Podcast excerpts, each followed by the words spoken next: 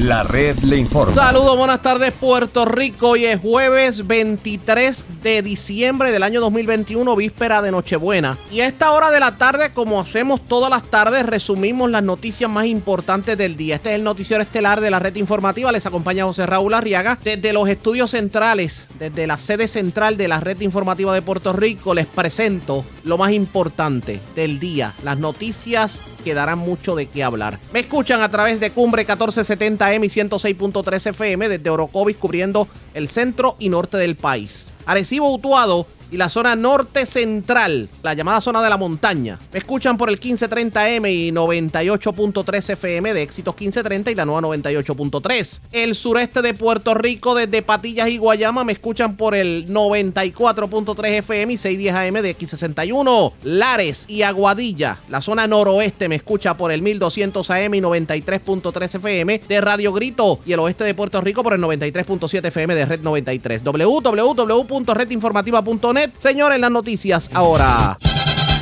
Las noticias. La red le informa. Y estas son las informaciones más importantes en la red de informa para hoy, jueves 23 de diciembre. Históricas y preocupantes las nuevas cifras de contagio de COVID en Puerto Rico. De hecho, se pintó de rojo el mapa de contagios y el porciento de positividad casi alcanza el 19%. Departamento de Educación no descarta volver a las clases virtuales en el próximo semestre escolar, aunque hasta ahora el curso será de manera presencial. Continúan las cancelaciones de eventos navideños y de fin de año y de hecho las restricciones en los hospitales. Hablamos con el jefe del Centro Médico de Río Piedras en esta edición. Incertidumbre económica ante la variante Omicron. Sector privado advierte sobre el impacto a la economía de la isla, aunque el gobierno entiende que estamos mejor parados que al inicio de la pandemia. ¿Acaso se irán los policías de paro este fin de semana ante la negativa de la Junta de Control Fiscal de permitir la ley? que les garantice el retiro. En breve lo analizamos. Hablando precisamente de la policía, la División de Tránsito advierte que habrá patrullas fantasmas para intervenir con los borrachos. Se desahoga Rafi Pina luego de haber sido encontrado culpable por posesión de armas. El productor agarró su Instagram y dijo de todo. Insiste en que él no es un gángster como lo tratan de pintar. Tribunal de Apelaciones ratifica la prohibición de las peleas de gallo en Estados Unidos y Puerto Rico.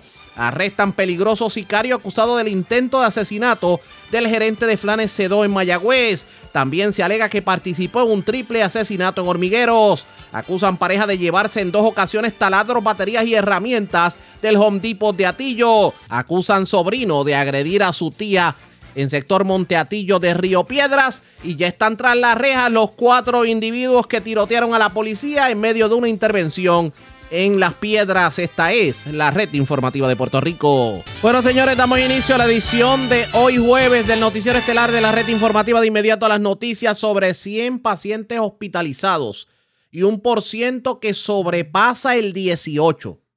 Estamos hablando que casi alcanza el 19% de positividad. Así está el COVID a esta hora de la tarde, según ha informado el Departamento de Salud. De hecho, al momento hay más de 89 personas hospitalizadas, eh, eh, adultos como tal, 31 pacientes pediátricos continúan en aumento definitivamente. Esto no pinta bien en cuanto a lo que tiene que ver con la variante Omicron y tenemos cobertura completa sobre el particular. Vamos a comenzar escuchando a la infectóloga Iris Velázquez, quien explica a esta hora de la tarde por qué tenemos que tener más precaución con el Omicron que lo que tuvimos con el Delta o con otras variantes del COVID y por qué hemos visto estos números tan altos en cuanto a positividad, algo que no veíamos desde el inicio de la pandemia. Vamos a escuchar a la doctora Iris Velázquez. Ya en Puerto Rico hace varias semanas tenemos la presencia de la variante Omicron que está circulando por nuestra islita y pues ya tenemos algunas contestaciones, algunas preguntas claves que teníamos cuando esta variante pues se identificó por primera vez en Sudáfrica. Una de las dudas que teníamos era cuán contagiosa eh, cuán fácilmente transmisible iba a ser esta variante Omicron. Pues ya hoy en diciembre sabemos que, que sí es una variante más contagiosa, es más fácil transmisible entre paciente y paciente eh, y es más contagiosa que la variante Delta. Este virus se replica mayormente en el tracto respiratorio alto, lo que hace que sea más fácil también, lo que contribuye a que sea más fácil transmisible. La otra pregunta importante que teníamos cuando esta variante se identificó por primera vez es si la enfermedad que causaría esta variante iba a ser una enfermedad más severa o menos severa que la variante Delta. Pues esta contestación no la tenemos todavía eh, a ciencia cierta, pero sí aparenta que, que, tenemos, que los pacientes que se nos están enfermando con esta variante están teniendo una enfermedad más leve. Sin embargo, quiero recalcar que por la naturaleza de la enfermedad, pues todavía tenemos que esperar un poco más para poder identificar si estos pacientes eh, continuarán teniendo enfermedad leve o se nos complicarían. Así que esta semana, pues es posible que, que podamos identificar eso más, con más detalles. La otra pregunta importante que teníamos es si nuestras vacunas van a funcionar o no contra la variante Omicron. Pues miren, nuestras vacunas continúan protegiendo contra hospitalización y muerte. Desde el principio hemos hablado que la vacuna no evita que te infectes, la vacuna no evita que te enfermes. La vacuna lo que evita o disminuye la probabilidad es que te compliques y termines en el hospital. Sin embargo, sí sabemos que para batallar de una manera más segura contra esta variante Omicron, es necesario que las personas tengan su booster o su dosis de refuerzo. Con dos dosis de Pfizer o Moderna no es suficiente. Los pacientes necesitan su dosis de refuerzo o booster. Así que todas las personas que recibieron Pfizer o Moderna hace seis meses ya se pueden vacunar y pueden recibir su booster o dosis de refuerzo independientemente de si tienen alguna comorbilidad o no.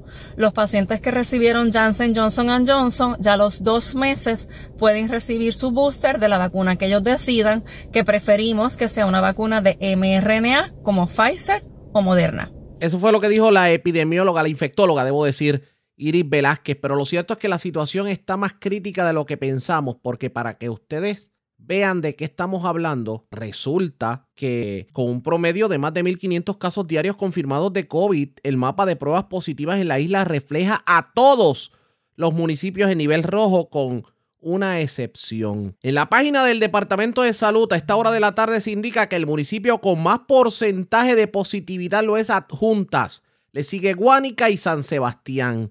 Y el único pueblo que se encuentra fuera del color rojo es Vieques que tiene un 1.96% de positividad. Pero, por ejemplo, Maricao, que estaba en blanco, y Utuado, que estaba en blanco, ahora también está en números rojos, según la información del portal del Departamento de Salud. Tenemos que hablar precisamente sobre el particular, pero quiero iniciar hablando sobre medidas que está tomando el gobierno en diferentes lugares. Y voy a comenzar con los hospitales, porque da la casualidad que ya los hospitales están anticipándose a lo que puede venir. Y de hecho para reforzar las medidas de control y prevención de contagios, la Administración de Servicios Médicos, el Centro Médico de Río Piedras, que es a donde terminamos todos en caso de una emergencia, anunció la suspensión de las visitas a los pacientes del Hospital de Trauma y la sala de emergencias del Centro Médico a partir de hoy. En línea telefónica, el director ejecutivo de la Administración de Servicios Médicos, Jorge Mata González. Saludos, bienvenido a la red informativa. Saludos, buenas tardes, Ariaga, buenas tardes a todos los redes escucha. Gracias por compartir con nosotros. Mm, hábleme de las medidas de seguridad que comienza a tomar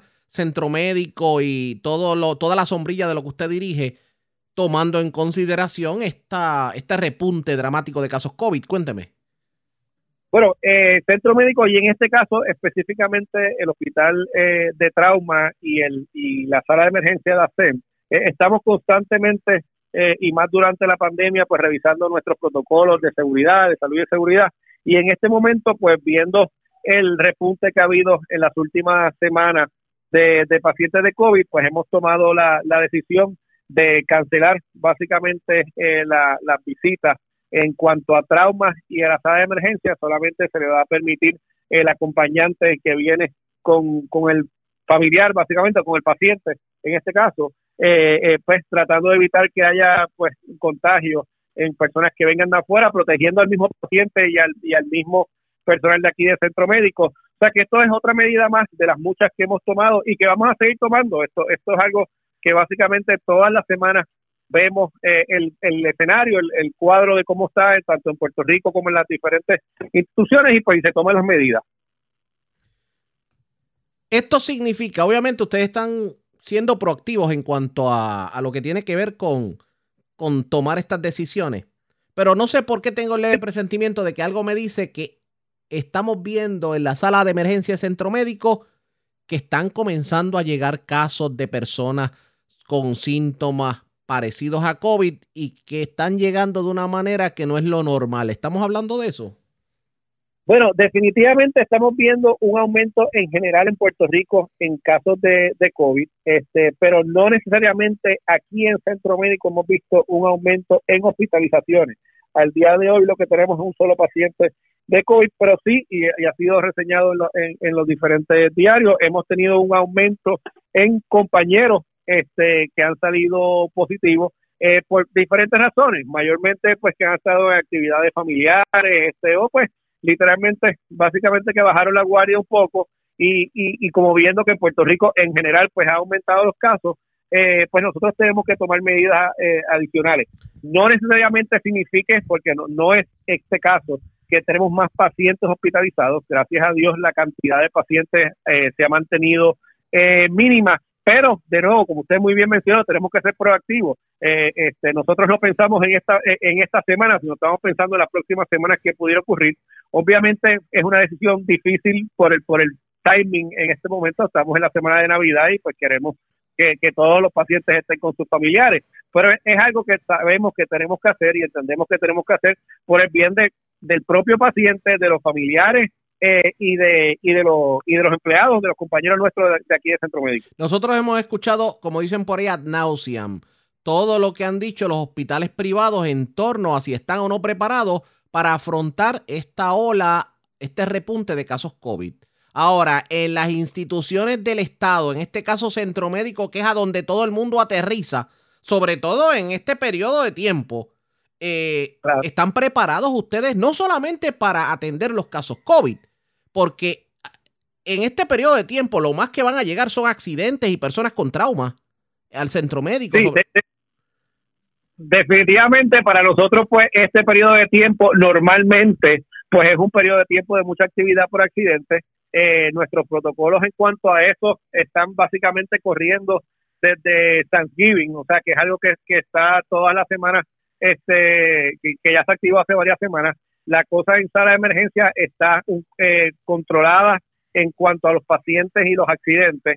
O sea que en ese sentido, pues ese protocolo ha corrido suficiente, eh, ha, corrido muy bien. Eh, pero este año, al igual que el año pasado, tuvimos que incluir pues entonces la parte del COVID. El año pasado, en esta misma fecha, estábamos corriendo eh, para eh, darle la primera vacuna a todos nuestros compañeros, que en aquel momento pues nos habíamos propuesto eh, como meta que antes del día de Navidad pues todos los compañeros estuviesen vacunados por en aquel momento con su primera dosis, lo logramos.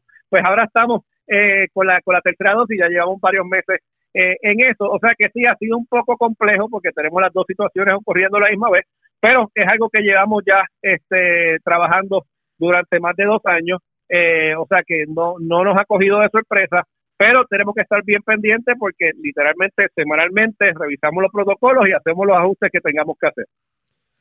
Vamos a estar pendientes precisamente a lo que ocurra. Claro, me imagino que aquí hay recomendaciones que usted va a hacer como profesional de la salud. ¿Cuáles son sus recomendaciones? Claro, las recomendaciones número uno es no podemos bajar la guardia. Eh, hay que mantener la calma. Eh, muchas veces, pues, cuando la histeria pues, pues no ayuda. O sea, que tenemos que mantener la calma. Esto es algo que si tomamos la, la si seguimos las medidas de, limpieza de manos, de utilización de mascarilla, de no acudir a lugares donde haya eh, pues aglomeración de gente, pues podemos salir bien. La vacunación es algo que estamos viendo que definitivamente funciona. Eh, imagínense este mismo repunte hace un año y medio atrás sin la vacunación este como la tenemos hoy en día hubiese sido algo muy posiblemente catastrófico. O sea, estamos viendo que gracias, digo, una, una muerte es, es, mucho, pero estamos viendo que la mortalidad se ha mantenido eh, a, a, unos niveles bajitos. Eh, vimos hoy que, la, que las hospitalizaciones han aumentado un poco, pero si lo comparamos como estábamos a la misma época eh, el año pasado este o en, o en los últimos repuntes que ha habido, pues es mucho, es mucho menor. O sea que la vacunación definitivamente funciona las tres dosis eh, es algo que es totalmente necesario. Ayer el gobernador pues añadió yo, eh, este que para el personal de, de, nuestro campo tenemos que tener las tres dosis, eh, pero es algo que, que no es necesariamente por una orden ejecutiva. Yo creo que cada uno en su individualmente debería tomar las medidas necesarias y la vacunación sigue siendo el mejor arma que tenemos el día de hoy para poder combatir esta pandemia. Bueno, vamos a ver qué termina ocurriendo. Gracias por haber compartido con nosotros y feliz Navidad. Igual, a la de siempre. Ya ustedes escucharon. Igual a usted y a los suyos, el licenciado Jorge Mata, quien es el jefe del Centro Médico de Río Piedras. Vamos a ver qué termina ocurriendo ahora con esto del COVID. Claro, están restringiendo obviamente las visitas en cuanto a sala de emergencia y el centro de trauma. El Centro Médico de Río Piedras, para que usted sepa, es uno de los centros que más recibe pacientes en este periodo navideño, no solamente por la cuestión del COVID, sino porque los accidentes de tránsito, los problemas con pirotecnia, eh, las caídas, etcétera, etcétera, todos estos pacientes llegan al Centro Médico de, de Río Piedras, precisamente al centro de trauma. Y esta temporada es digamos que es bien dulce para que ocurran muchos accidentes de tránsito. Claro está, sepa usted que eh, las visitas están restringidas y si, acaso se permitiera un paciente por, digo, una persona, un acompañante por paciente, pero la exhortación del profesional de la salud es a que no bajemos la guardia. Ahora bien, eso es lo que ocurre en cuanto a centro médico. ¿Qué pasará en el Departamento de Educación que las clases comienzan el día 11 de enero? volveremos a, las clases virtuales. Hablamos con el secretario de Educación en los próximos minutos, pero antes hacemos lo siguiente. Presentamos las condiciones del tiempo para hoy. Hoy jueves, algunas nubes bajas y medias comenzarán a aumentar la humedad durante el día de hoy. Aguaceros dispersos comenzarán a moverse a través de sectores del este de Puerto Rico con algunos aguaceros, dispersos en el oeste de Puerto Rico esta tarde, a través de las aguas locales se espera que el oleaje permanezca en menos de 7 pies y continúe disminuyendo durante la noche y el viernes. El viento estará entre 15 a 20 nudos. Existe un riesgo alto de corrientes marinas para las playas del área de San Juan y vecindad, el noreste de Puerto Rico y el norte de Culebra. Se espera un riesgo moderado de corrientes marinas para la mayoría del resto de las playas excepto las playas del sur central de Puerto Rico y justo al sur de Rincón. En la red informativa de Puerto Rico, este fue el informe del tiempo. La red le informa. Señores, regresamos a la red le informa, el noticiero estelar de la red informativa edición de hoy jueves. Gracias por compartir con nosotros la pregunta de los 64 mil chavitos, tomando en consideración esta situación del COVID y lo que se avecina. ¿Pudiéramos volver a las clases virtuales en el Departamento de Educación? Porque obviamente el curso escolar comienza como aproximadamente por ahí como el 15 de enero. Yo tengo línea telefónica al secretario de Educación, Eliezer Ramos Pared. Vamos a hablar sobre el particular y sobre los retos que enfrenta el Departamento de Educación con esto de la variante Omicron. Saludos, buenas tardes, secretario. Bienvenido a la red informativa. Buenas tardes para ti y todos los que nos están escuchando. Y gracias por compartir con nosotros. De hecho, antes de hablar de Omicron, yo lo vi por ahí en una foto acompañado de Santa Claus. Y de hecho, con regalos en mano y, en el buzón de Santa. O sea que yo presumo que ya usted envió la cartita Santa. Pues es así, enviamos ya la cartita Santa y unos 72 mil estudiantes del sistema igualmente hicieron su envío. Esto como parte de una iniciativa de Macy's eh, y Make a Wish para hacer una donación por cada cartita. Estaba donando un dólar a la Fundación Make a Wish para hacer un sueño realidad. ¿Y qué, a su juicio, ¿qué es lo más que le pudieron haber pedido los estudiantes a Santa?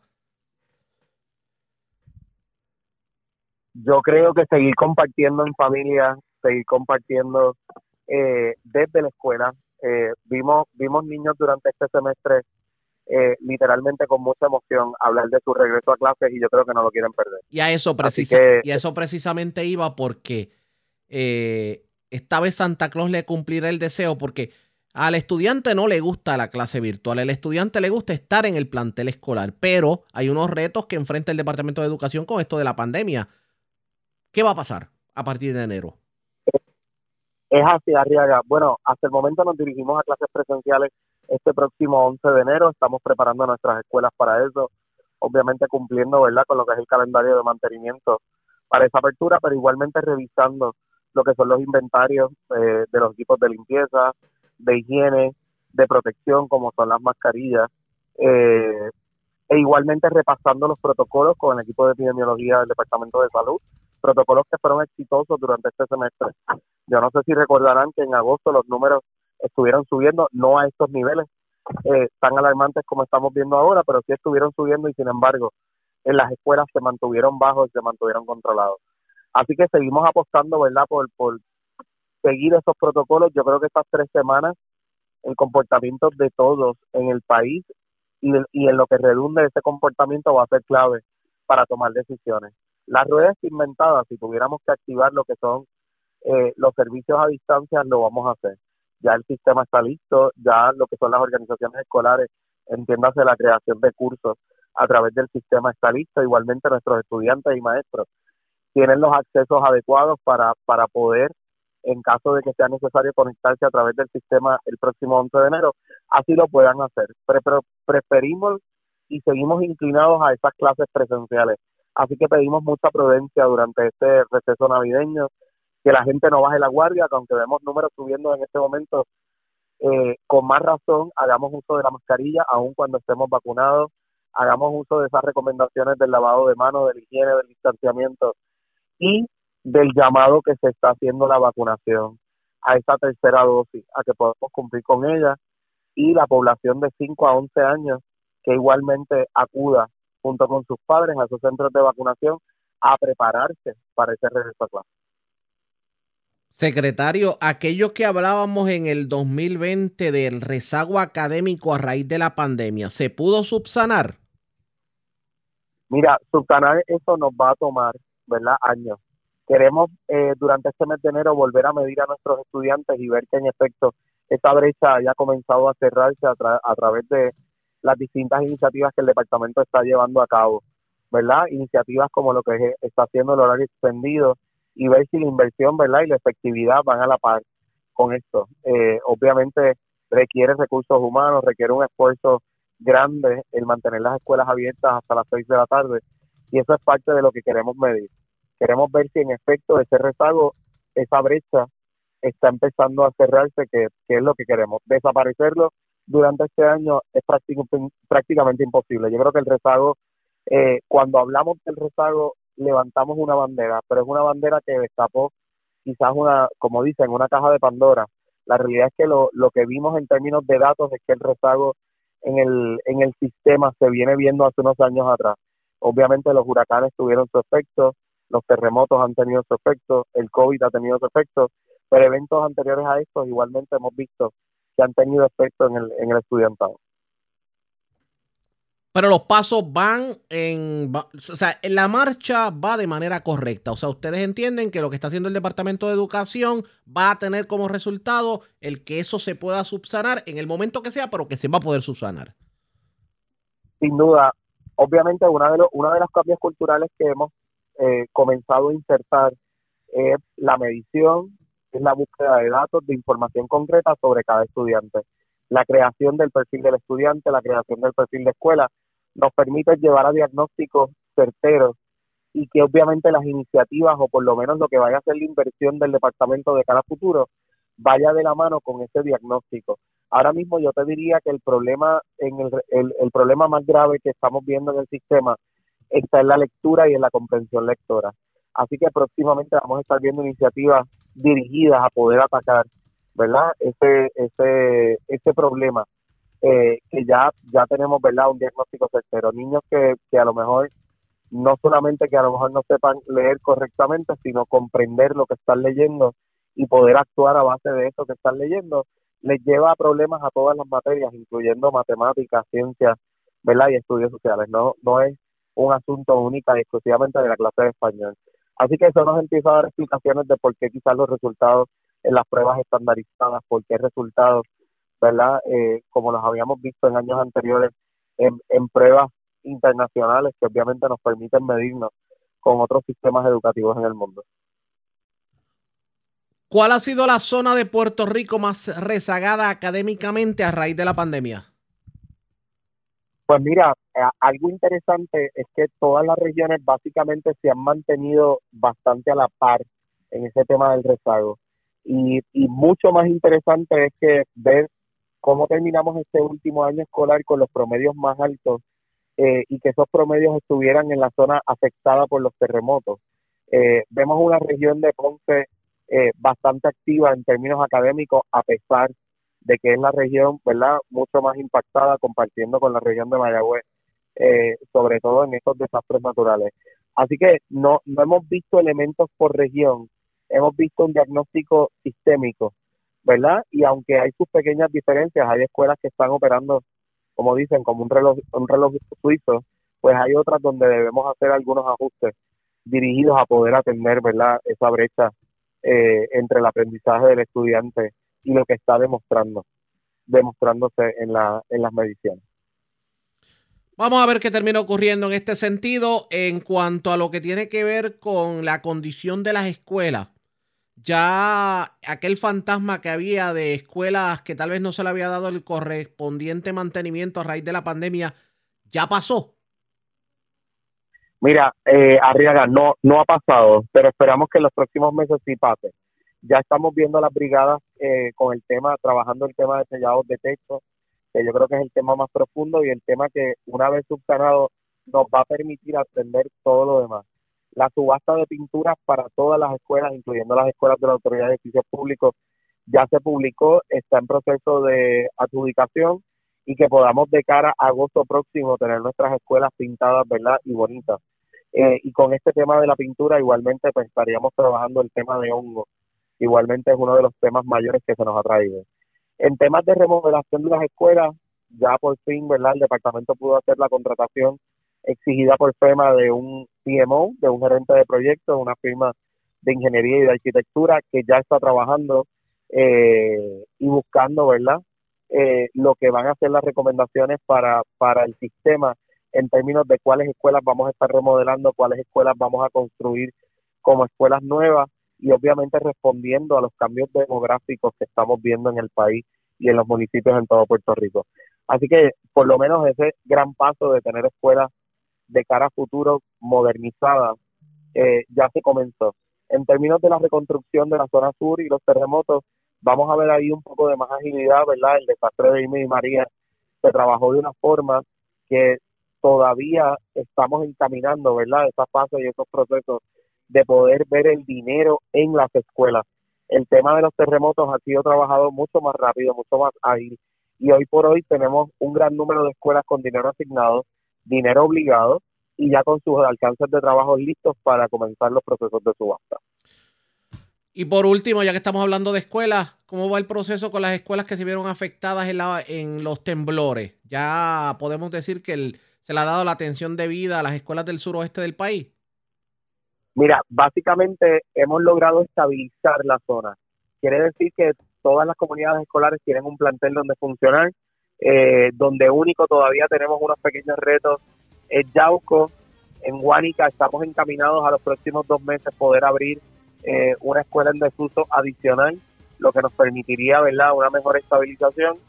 Eh, y en torno ¿verdad? al resto de los municipios, yo te diría que prácticamente están recibiendo servicios presenciales los cinco días de la semana, que es nuestra meta. Sí tenemos todavía unos retos de construcción mayores en esa zona, obviamente hay que construir escuelas nuevas, sin duda alguna la escuela Agripina Seda, que fue la escuela que vimos que colapsó, pues hay que construirla totalmente nueva, igualmente otras escuelas en la zona sur. Así que ese proceso es el que vamos a estar viendo, ¿verdad? En los próximos meses en temas de identificación y de diseño, eh, teniendo unos fondos verdad que ya FEMA asignó para esto. Igualmente del otro lado, unas 27 escuelas que tienen daños severos eh, en la zona sur eh, y que queremos de alguna forma que sus comunidades escolares puedan regresar a lo que fue su plantel original, así que van a estar viendo obras de construcción en los próximos meses. Que así sea definitivamente. Secretario, agradezco el que haya compartido con nosotros. Feliz Navidad. Si no nos escuchamos y nos hablamos antes de que culmine el año, cosas buenas para el 2022, para usted y para lo suyo. Igualmente para ti y para todos los que nos están escuchando. Gracias por compartir con nosotros. La pausa, cuando regresemos, ¿se irán los policías a paro de brazos caídos este fin de semana? Lo analizamos luego de la pausa. Regresamos en breve en esta edición de hoy jueves del Noticiero Estelar de la Red Informativa.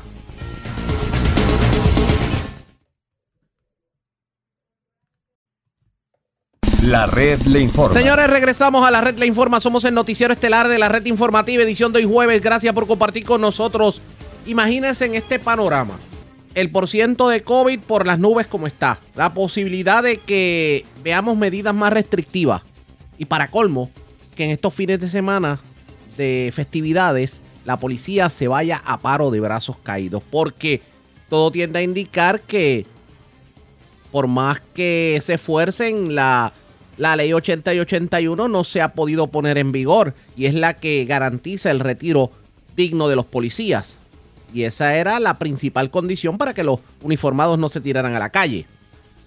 A esta hora de la tarde vamos a escuchar lo que nos tuvo que decir en la mañana de hoy el autor de la ley 80 y 81, el senador Ramoncito Ruiz, quien dice que el gobierno se durmió y que tiene parte de culpa. La culpa no es solamente de la Junta de Control Fiscal, aprovechó para hablar también del COVID, porque entiende que algo no se está haciendo correctamente. ¿De qué estamos hablando? Vamos a escuchar. Trae dos puntos momento importantes. Se habla de un 18% de los casos de COVID y sabemos que hay un montón de gente en la calle que no iba a hacerse las pruebas, eso tiene que estar rondando un 25%. Eso así. Y es lamentable porque se escucha a diario decir que eh, en las reuniones familiares, no, el problema está en la cantidad de personas en control de los centros comerciales, en los supermercados, en las tiendas por departamento, se ve a diario, y pero tenemos que traer atención que es el asunto de las congregaciones familiares, Oiga. porque no se dice la realidad en el país. Pero es que aquí hay algo, control.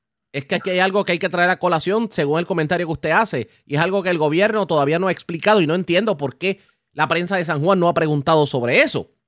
Y es que se pide tarjeta de vacuna o prueba negativa de COVID si, tú, si usted va a entrar a, una, a, un, a un restaurante, a una barra, a un chinchorro. Pero si yo voy a un centro comercial que tiene food court, yo entro al centro comercial como Juan por su casa y voy al food court como Juan por su casa y no tengo que enseñar una prueba.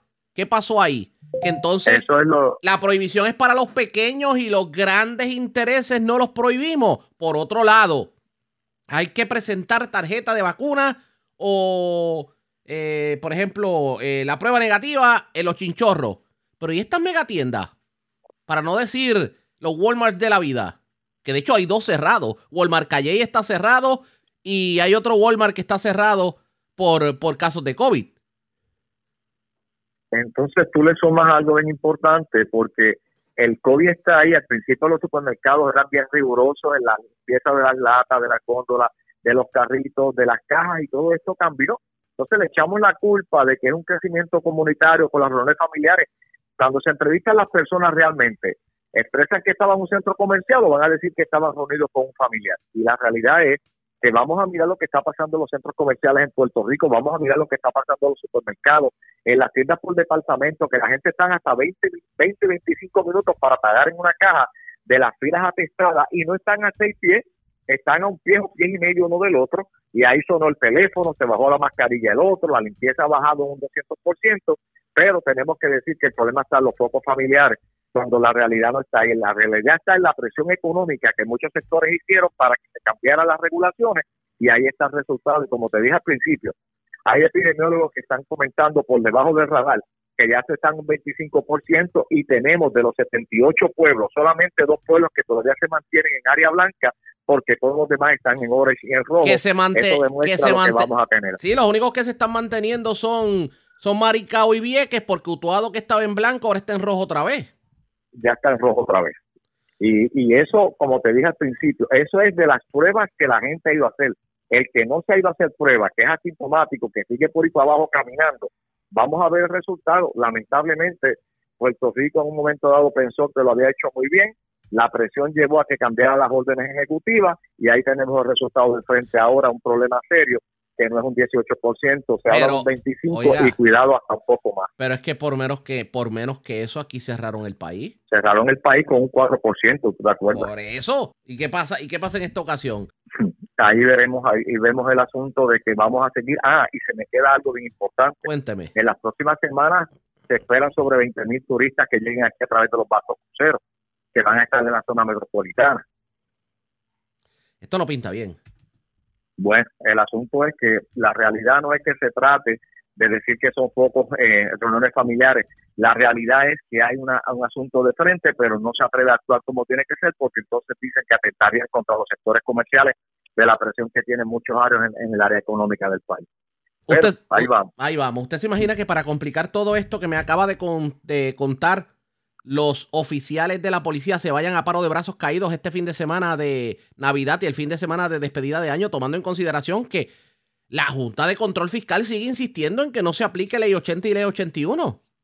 Oye, pero José y a los amigos que comparten con nosotros, tú sabes que cuando se decía que la Junta no iba a dar paso a la ley 80, yo me senté con un Marrero, unos sectores, el director ejecutivo de la Administración de los Sistemas de Retiro, discutimos cuántos de esos 11.000 se podían eh, dar paso y se identificaron 4.000 como no esenciales, yo eh, no esenciales en todo el gobierno, corporaciones públicas y municipios.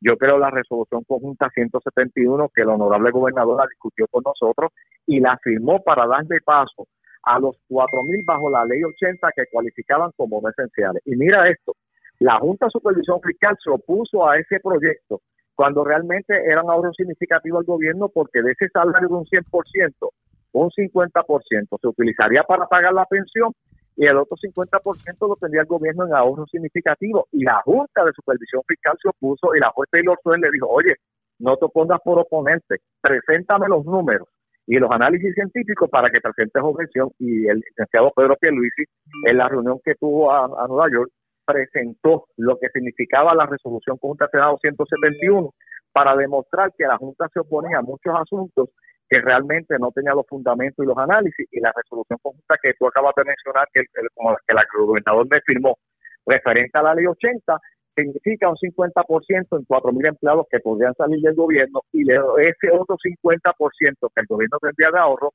se utilizaría para hacer una reingeniería de puestos y darle paso a los que fueron identificados como esenciales en el gobierno. Por otro lado, tienes el asunto que estás hablando de la ley 81, retiro digno a los miembros de la Policía de Puerto Rico. Y mira esto, esa ley establecía que una vez aprobada la administración de los sistemas de retiro y el Departamento de Seguridad Pública, pues, vendrían obligados en 60 días a crear un reglamento para un sistema de salida escalonada de aquellos miembros de la policía que cualificaban ¿Y para qué ha pasado con todo eso? 18 veces, ah, la administración del sistema de retiro no hizo su parte. ¿Y por qué no hizo su parte? Porque en un momento dado, la, la oficina de gerencia y presupuesto, en un memorándum que conseguimos, le envía una comunicación a aquel entonces a Wanda Vázquez diciendo eh, lo siguiente, y lo voy a citar. La Administración de los Sistemas de Retiro y la, Oficina de Presupuesto no ha identificado los fondos concernientes, lo cual le recomendamos a la gobernadora no firmar el proyecto del Senado 1623, que es hoy la ley 81. O sea, la Oficina de de Presupuesto dice no la firme.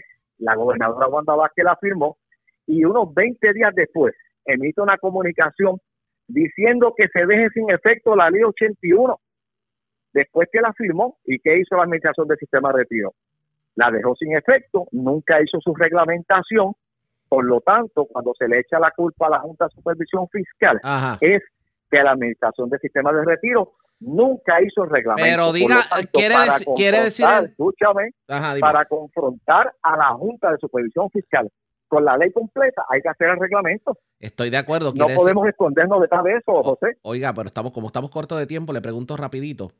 Eh, quiere decir entonces que el gobierno le ha estado mintiendo a la policía cuando asegura que está haciendo todo lo posible para que se le pueda dar un retiro digno a los policías y le exhorta que no se vayan de paro y por otro lado el propio gobierno duerme el sueño de los justos. Claro, y entonces se le da en estos días eh, a 1.200 oficiales de la policía lo que el gobernador mencionó ayer del plan de la reforma, el plan vital para cogerlo. Pero mírate esto, esa ley, la ley 81, establecía que en la ley 257 eh, del 2018 enmendaba la ley de azar en el artículo 159, de lo cual en el 2018 hacia acá tenía que crearse una comisión bien importante y un reglamento porque esa ley establecía que el 50% de los recaudos de las máquinas de juego se destinarían para el fideicomiso de la policía.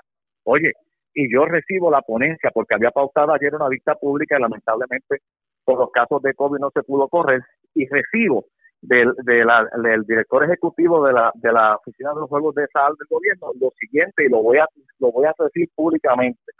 Dice lo siguiente, actualmente la, la Comisión de Juegos de Gobierno está pendiente de una reunión final con la Administración de Servicios Generales, en la cual deberá dar un visto bueno al pliego de subasta que regirá el proceso de las propuestas para establecer lo referente al sistema de monitoreo para comenzar a recaudar el dinero. Oye, del 2018 al 2021 van tres años y todavía no se ha creado el reglamento para recaudar el dinero que estableció la ley 257 en el artículo 159 para nutrir el fondo de retiro de la policía. Tres años van de esta administración y de la pasada y no han creado todavía lo más importante que tiene que ver precisamente con ese reglamento para recaudar el 50% que no existe a la fecha de hoy tampoco. Dos asuntos que no ha hecho el gobierno. Bueno, el reglamento para dar paso al sistema escalonado y la comisión a través del reglamento de, recaudación de dinero de las máquinas de contabilidad, que es el 50% para nutrir ese pote que costaría en 17 años 137 millones de dólares. Hablando claro, el 2022 va a comenzar con un cierre del gobierno y los guardias en la calle. Esto no va a ser fácil. Y con, y con el derecho que tienen, ¿por qué? Porque se le eh, creó una ley 81 con una falsa expectativa cuando dos puntos bien esenciales de la ley, el gobierno no ha hecho su parte para que la policía pueda decir, confío en el gobierno que me prometió esto en una ley y no fue una medida para ganar elecciones. Expresiones del senador Ramoncito Ruiz, esto no pinta bien. Ustedes imagínense en este panorama, sería definitivamente la tormenta perfecta. COVID números altos y para colmo, la policía no va a estar en la calle. Vamos a darle seguimiento a esto, ustedes pendientes a la red informativa. La red le informa. A la pausa cuando regresemos las noticias del ámbito policíaco más importantes acontecidas, entre las que tenemos que destacar. Continúan los robos en diferentes establecimientos en Puerto Rico. Se reportó uno en Río Piedra, se reportó otro en Monteatillo. Se reportó otro en una residencia. Bueno, esto fue un escalamiento como tal en una residencia de Orocovis. Y las autoridades ocuparon gran cantidad de drogas en medio de una intervención. Con eso y más regresamos luego de la pausa en esta edición de hoy jueves del Noticiero Estelar de la Red Informativa. La red le informa. Bueno, señores, regresamos a la red le informa, el noticiero estelar de la red informativa, edición de hoy jueves. Gracias por compartir con nosotros. Vamos a noticias del ámbito policiaco. Comenzamos en el oeste de Puerto Rico porque uno de los más buscados fue arrestado en la tarde de ayer, específicamente en el edificio 38 del residencial Columbus Landing en Mayagüez. Esta persona era buscada por un triple asesinato en hormigueros y también tiene algo que ver con el intento de asesinato al dueño de la compañía Planes Cedo, que de hecho provocó el arresto de los hermanos del dueño de esta eh, manufacturera de flanes. Lorraine Mercado, oficial de prensa de la policía en Mayagüez, con detalles. Saludos, buenas tardes. Saludos, buenas tardes. La División de Arrestos y Allanamientos del área de Mayagüez, en unión al Task Force de USA Marshall lograron el arresto de uno de los 10 más buscados del área de Mayagüez, José M. Rodríguez Torres, de 23 años y residente de Mayagüez.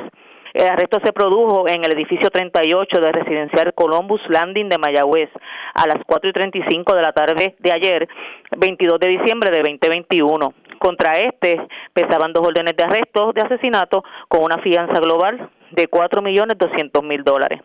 A Rodríguez Torres se le radicaron cargos criminales en ausencia por unos hechos ocurridos el pasado 27 de junio del 2021 en el pueblo de Hormigueros, donde fueron asesinados tres jóvenes, los hermanos Javier Orlando Colón Heiliger y Roberto Colón Heiliger, y una fémina identificada como Damaris Carmen Dómenes Rodríguez. También resultaron heridos de bala los jóvenes Creslin Yadiel Vélez Martínez y Melvin Díaz Ortiz todos a bordo de un vehículo Toyota Yaris color gris. Caso también fueron acusados como coautores Gustavo Alexis González González, quien se encuentra confinado, y Rodney Santiago Ramírez, quien aún se encuentra prófugo de la justicia. Por estos hechos se le fueron radicados, cargos en ausencia el 4 de noviembre del 20 del 2021 por tentativa de asesinato y ley de armas con una fianza de 2 millones de dólares. También Rodríguez Torres fue acusado en ausencia por hechos ocurridos el pasado 3 de agosto de 2021 en el barrio Joyudas de Cabo Rojo, donde este, en común y mutuo acuerdo con Bernardo Llama Díaz, Gustavo Alexis González González y Ronnie Santiago Ramírez, planificaron dar muerte al señor Andrés Llama Díaz, dueño de la empresa Cedo de Mayagüez. Por estos hechos le sometieron cargos en ausencia el 4 de noviembre de 2021 por tentativa de asesinato y ley de armas, con una fianza de 2 millones de dólares. Los agentes Vidal Vázquez y Juan López de la División de Arrestos y Allanamientos de Mayagüez diligenciaron las órdenes de arresto en la noche de ayer 22 de diciembre del 2021 ante la juez María Pilar del Vázquez, quien ordenó el ingreso del mismo a la institución carcelaria al este no prestar la, la fianza impuesta. Sería todo por el día de hoy. Gracias, era Lorraine Mercado, oficial de prensa de la policía en Mayagüez y del oeste. Vamos a la zona metropolitana porque eh, agentes de Barrio Obrero Santurce investigaron una agresión ocurrida en la calle Palacios en Villa Palmeras. Aparentemente, varios hombres entraron a la residencia de una dama y le entraron a cantazos con un objeto que ella no puede describir. Además, otro incidente de agresión se reportó en Monteatillo. De hecho, arrestaron a la persona. Aparentemente, eh, un caballero, que era el sobrino de la perjudicada, la agredió. Entró a cantazo, entró a puños en diferentes partes del cuerpo, tiene eh, golpes y contusiones. También arrestaron a otra persona eh, que pues también fue objeto, bueno, agredió a otra en un hecho ocurrido en la calle Giorgetti en Río Piedras y una persona resultó con heridas de arma blanca en medio de un robo ocurrido en la calle Amalia Marín en Río Piedras. Yaira Rivera, oficial de prensa de la policía en el cuartel general con detalles. Saludos, buenas tardes. Hola, buenas tardes. Agentes adscritos al precinto de Barrio Obrero investigaron una agresión ocurrida en la tarde de ayer miércoles en la calle Palacios del barrio Villa Palmeras en Santulce.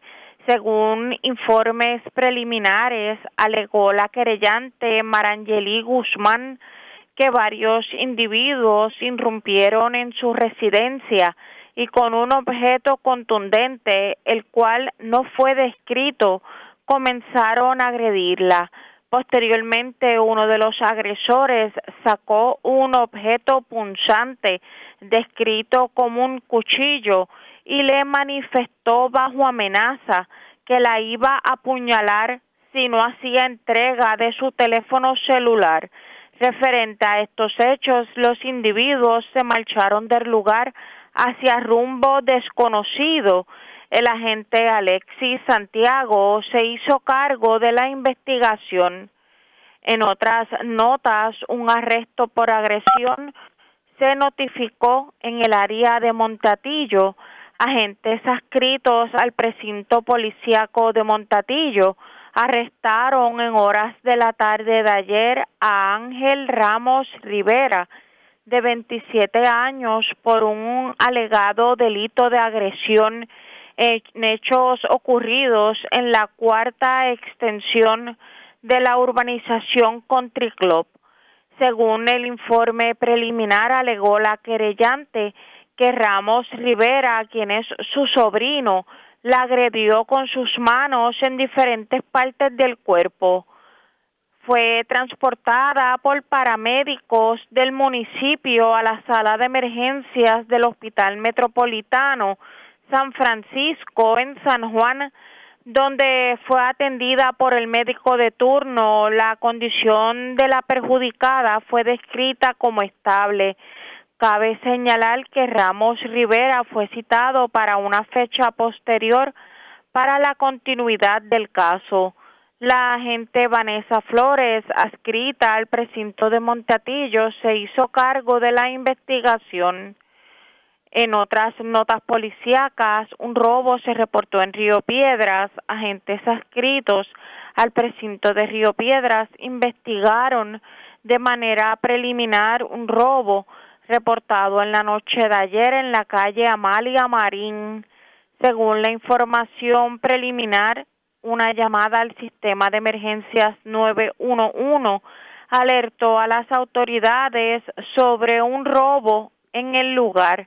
Al llegar los agentes, el querellante alegó que alguien se le acercó y mediante amenaza e intimidación portando un cuchillo, le indicó que le diera el dinero que tenía, por lo que el perjudicado le comentó que no contaba con nada. Acto seguido, el individuo lo agredió con el cuchillo en el área del costado y brazo derecho.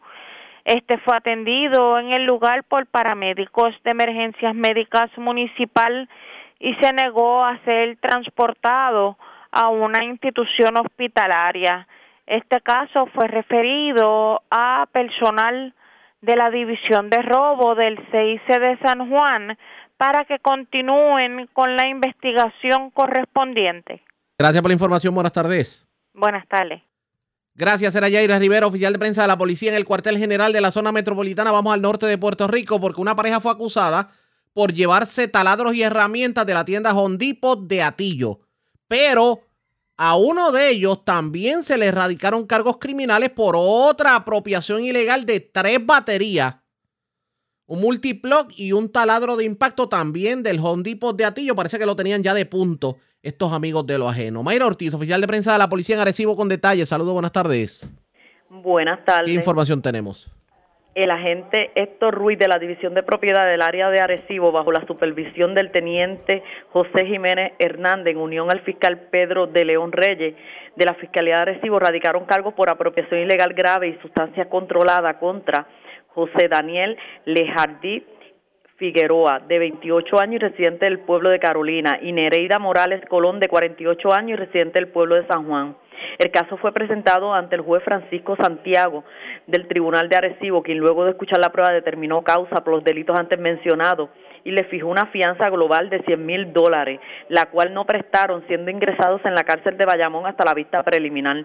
Estos hechos fueron el martes 21 de diciembre del año en curso, en horas de la tarde, en la tienda Hondipo del pueblo de Atillo. Los imputados, alegadamente, en común y mutuo acuerdo, se apropiaron de dos sets de taladros valorados en 878 dólares. Además, se le ocupó nueve bolsitas plásticas transparentes con cierre de presión, los cuales se le hizo la prueba de campo y dieron positivo a cocaína. También el agente Héctor Ruiz, en unión al teniente José Figueroa, este, y el fiscal Pedro de León radicaron cargo por apropiación ilegal nuevamente a José Daniel Lejardi este residente de Carolina. El caso fue presentado ante el juez Francisco Santiago, que luego de escuchar la prueba determinó causa por el delito antes mencionado y le fijó una fianza global de 50 mil dólares, la cual también pues ya está eh, fue ingresado en la cárcel de Bayamón hasta la vista preliminar. Estos hechos fueron el viernes 3 de diciembre del año en curso, en horas de la mañana, en la tienda Hondipol del pueblo de Atillo.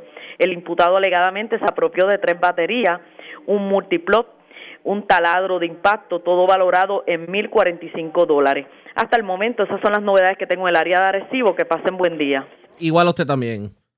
Gracias, era Mayra Ortiz, oficial de prensa de la policía en Arecibo, de la zona norte. Vamos a la zona este de Puerto Rico. Recordarán que ayer le hablábamos sobre un incidente en donde cuatro individuos fueron arrestados luego de que en medio de una intervención policíaca literalmente le entraran a tiros a la policía. Esto ocurrió en Las Piedras. Pues estos se encuentran tras las rejas luego de habérsele erradicado los cargos criminales correspondientes. Marcos Rivera, oficial de prensa de la policía en Humacao, con detalles. Saludos, buenas tardes. Sí, buenas tardes. El teniente Félix Morales, director operacional del Cuerpo Investigación Criminal de Humacao, informó sobre la erradicación de cargos criminales por los delitos de obstrucción a la justicia y violaciones a varios artículos de la ley de armas contra Yadier Vázquez Martínez, de 21 años, Wilfredo del Valle Sánchez, de 25 años, Fernando Díaz Torres de 25 años y Giancarlo Rosario Izquierdo de 25 años. Los hechos ocurrieron en horas de la noche del 21 de diciembre en la organización Dorilinda y cerca del complejo eh, del lugar turístico conocido como la Cueva de Linda en Las Piedras. Un grupo especial de agentes creado por el comisionado de la policía se disponía a intervenir con los cuatro imputados, los cuales se encontraban en el interior de un vehículo Suzuki Vitara y esto le realizaron varios disparos a la gente y a su vez los agentes repelieron la agresión. Se sucedió un seguimiento hasta el desvío Gómez de las piedras y nuevamente los imputados realizaron disparos contra la gente y esto repelieron la agresión y fueron arrestados en el lugar. Además se le ocuparon en municiones de diferentes calibres, dos pistolas y un rifle de asalto. El agente Víctor González, supervisado por el sargento Víctor Osorio, adscrito al Cuerpo de Investigación Criminal de un Macao, consultó, consultó el caso con la fiscal Maite Flores, presentando la prueba ante la ante el juez Juan Severa, quien determinó causa para arresto contra los cuadros, señalando una fianza más de 570 mil dólares, la cual no fue prestada y, y los cuatro fueron ingresados hasta el día de la celebración de la vista preliminar. Gracias por la información. Buenas tardes. Buenas tardes y muchas felicidades. La red le informa. Señores, vamos a una pausa. Identificamos nuestra cadena de emisoras en todo Puerto Rico y cuando regresemos en esta edición de hoy de Noticiero Estelar de la red informativa, ¿cómo afecta este nuevo repunte de casos COVID a la economía? Vamos a escuchar las declaraciones que diera eh, el secretario de Desarrollo Económico Manuel Sidre. Además, luego de haber sido encontrado culpable ayer en la tarde, anoche Rafi Pina se desahogó, agarró su Instagram y dijo de todo. ¿Quiere enterarse usted de qué dijo? En lo próximo, la pausa. Regresamos en breve. La red le informa. Señores, iniciamos nuestra segunda hora de programación. El resumen de noticias de mayor credibilidad en el país. Es la red le informa. Somos el noticiero estelar de la red informativa. Edición de hoy, jueves 23 de diciembre. Vamos a continuar pasando revistas sobre lo más importante acontecido, como siempre, a través de las emisoras que forman parte de la red, que son Cumbre, Éxitos 1530, X61, Radio Grito y Red 93, www.redinformativa.net. Señores, las noticias ahora. Las noticias. La red le informa. Y estas son las informaciones más importantes en la red de informa para hoy, jueves 23 de diciembre. Históricas y preocupantes las nuevas cifras de contagio de COVID en Puerto Rico. De hecho, se pintó de rojo el mapa de contagios y el porciento de positividad casi alcanza el 19%. Departamento de Educación no descarta volver a las clases virtuales en el próximo semestre escolar, aunque hasta ahora el curso será de manera presencial. Continúan las cancelaciones de eventos navideños y de fin de año y de hecho las restricciones en los hospitales. Hablamos con el jefe del Centro Médico de Río Piedras en esta edición. Incertidumbre económica ante la variante Omicron. Sector privado advierte sobre el impacto a la economía de la isla, aunque el gobierno entiende que estamos mejor parados que al inicio de la pandemia. ¿Acaso se irán los policías de paro este fin de semana ante la negativa de la Junta de Control Fiscal de permitir la ley que les garantice el retiro. En breve lo analizamos. Hablando precisamente de la policía, la División de Tránsito advierte que habrá patrullas fantasmas para intervenir con los borrachos. Se desahoga Rafi Pina luego de haber sido encontrado culpable por posesión de armas. El productor agarró su Instagram y dijo de todo. Insiste en que él no es un gángster como lo tratan de pintar. Tribunal de Apelaciones ratifica la prohibición de las peleas de gallo en Estados Unidos y Puerto Rico. Arrestan peligroso sicario acusado del intento de asesinato del gerente de Flanes Cedó en Mayagüez. También se alega que participó en un triple asesinato en Hormigueros. Acusan pareja de llevarse en dos ocasiones taladros, baterías y herramientas del Home Depot de Atillo. Acusan sobrino de agredir a su tía en sector Monteatillo de Río Piedras y ya están tras las rejas los cuatro individuos que tirotearon a la policía en medio de una intervención en Las Piedras. Esta es la red informativa de Puerto Rico. Bueno, señores, damos inicio a la segunda hora de programación en Noticiero Estelar de la red informativa. De inmediato las noticias, como este repunte del COVID pudiera afectar la economía, sobre todo periodo navideño, periodo de ventas de fin de año y periodo de reyes. Hoy Denis Pérez de Noticel tuvo la oportunidad de hablar con Manuel Sidre, el secretario de Desarrollo Económico, y es interesante el planteamiento que está Isidre porque la diferencia entre el año pasado y ahora es que, a pesar, además de que el porciento de positividad es muchísimo más alto, lo cierto es que no contamos con las ayudas federales que contábamos el año pasado. El panorama no puede ser, bueno, por lo menos podría ser poco alentador, es lo que dice Sidre. Vamos a analizar parte de sus expresiones. En entrevista con Denis Pérez, esto dijo Manolo Sidre. Muchas ocasiones ha señalado eh, situaciones complicadas con la economía de Puerto Rico y las hemos recibido con, con la tristeza que recibimos las, noticias, ¿verdad? Las malas noticias. En esta vez recibimos una buena noticia. El Banco de la Reserva Federal y su grupo de economistas eh, señalan que la economía de Puerto Rico tiene un mejor desempeño que su región. ¿Y quién es su región? Nueva York, New Jersey, otros estados aledaños y las Islas Vírgenes Americanas. Así que es, yo creo que es motivo de celebrarlo y esto, esta noticia no nace en el vacío. Tenemos que entender una cosa, estamos ante un contagio que, esperamos pase rápido y no sea lo letal que fue el pasado, pero la realidad es que Puerto Rico manejó el tema de la, del COVID como ninguno. 70 y pico por ciento, casi 80 por ciento de la vacunación en Puerto Rico no es una casualidad ni una causalidad. Es, una, es un esfuerzo orquestado por el Departamento de Salud y el gobierno de Puerto Rico precisamente para vacunar a la mayoría de los ciudadanos, que sin duda alguna está probado que si estás vacunado te va a dar COVID, pero no te va a dar de forma letal o de forma que requiera una hospitalización. Así que eso trae por, por, por, por como parte de importante los indicadores que yo vengo viendo desde que asumí la posición de secretario de Desarrollo Económico. ¿Estamos trabajando más, secretario? Yo, yo siempre lo he dicho, el señor gobernador tiene un, un equipo de trabajo bien comprometido, bien comprometido, y los resultados cuando tú trabajas duro, yo creo que Denise Pérez lo sabe más que nadie, los resultados cuando tú trabajas duro siempre son buenos. Y nosotros no paramos de trabajar, todos, todos, desde vivienda hasta desarrollo económico. Así que me parece a mí que esa, eso no es una incongruencia, es una congruencia del esfuerzo. ¿Y dónde están estos indicadores? Mira, desde el punto de vista del, vamos a empezar por lo más sencillo. Los productores de rones locales. Hay nueve productores de rones locales donde cada día más reciben visitantes de, turistas y, locales y, externos para ver la operación de rones puertorriqueños en adición a los ya conocidos como ese Rayé y como el Bacaldí. Vamos a seguir por los incentivos a los jóvenes empresarios. Hay una cantidad de jóvenes que se lanzan al ruedo de ser empresarios desde un food truck hasta un negocio de tecnología. Vamos a hablar del negocio de informática. En la avenida Ponce de León está la compañía digital más grande de los Estados Unidos, que la lidera un puertorriqueño y que la funda un puertorriqueño en, Estados Unidos. Se llama Red Venture. O emplea 200 empleados, de los cuales el salario mínimo de un ingeniero que en la industria tradicional son 45 mil dólares, esa industria paga sobre 65 mil pesos por, por posición.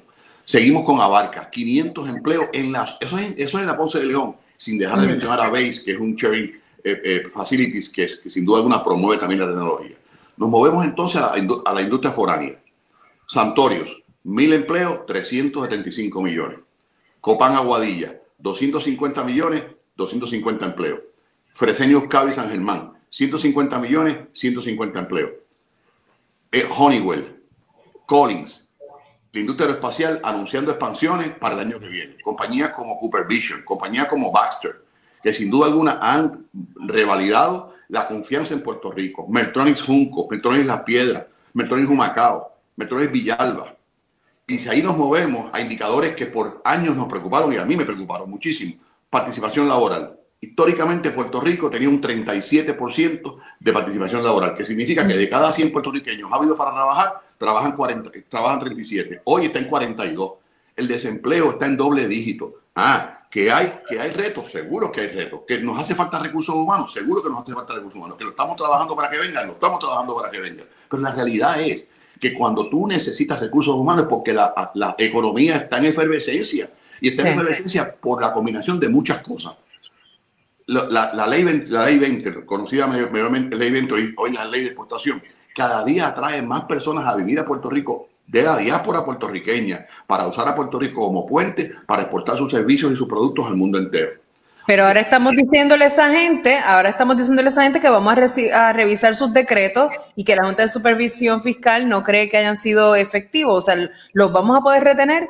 Sí, lo vamos a poder retener en, palabras sencillas. El Departamento de Desarrollo Económico trabaja mano a mano con la Junta. Nosotros no estamos peleados. Al contrario, vamos a buscar los puntos importantes que tenemos que tocar. Yo personalmente, y estoy en riesgo contigo, yo creo que la ley 22 tiene una oportunidad de insertar ciertas contribuciones que no perjudican al usuario del ley 22, pero benefician al país. Con eso la legislatura está trabajando en este momento y esperamos una legislación de vanguardia que en vez de, crear algún tipo de temor, lo que haga es que invite a más, a más inversionistas a llegar a Puerto Rico. La ley 20 es un instrumento que es importante mantenerlo porque la mayoría de los usuarios de ley 20, que ha creado 16 mil empleos en Puerto Rico, son puertorriqueños y es importante mantenerlo.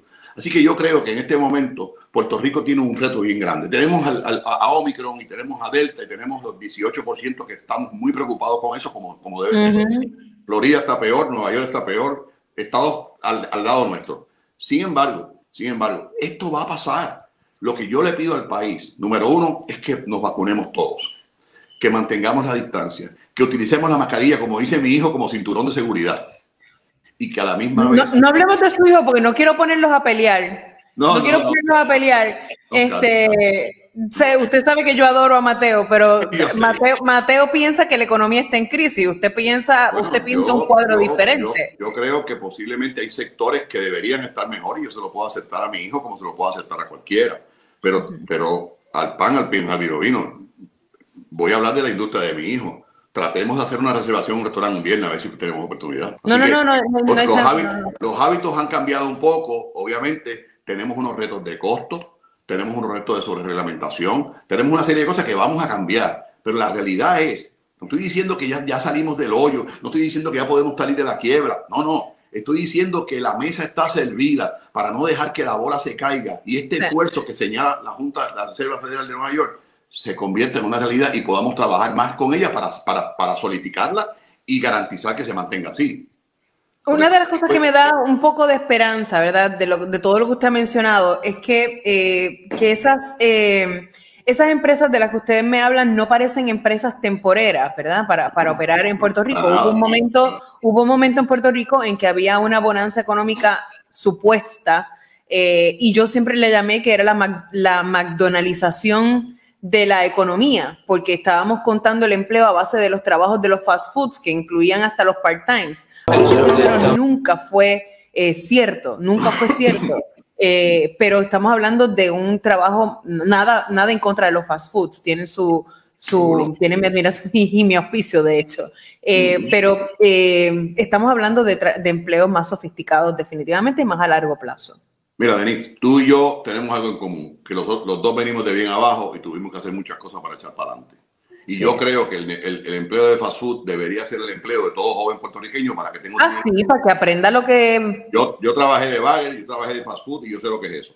Yo creo que el fast food resuelve el problema de miles y miles y miles de puertorriqueños. Y de, ah, sí. Y hay gente que ha levantado familias ahí. Sí, este, sí, este tema de la pandemia lo que ha hecho es que ha cambiado, ha acelerado el, el hábitat laboral, donde empleados se han dado cuenta que pueden trabajar desde su casa, ganar lo mismo, no más, pero en un ambiente mucho más cómodo para ellos.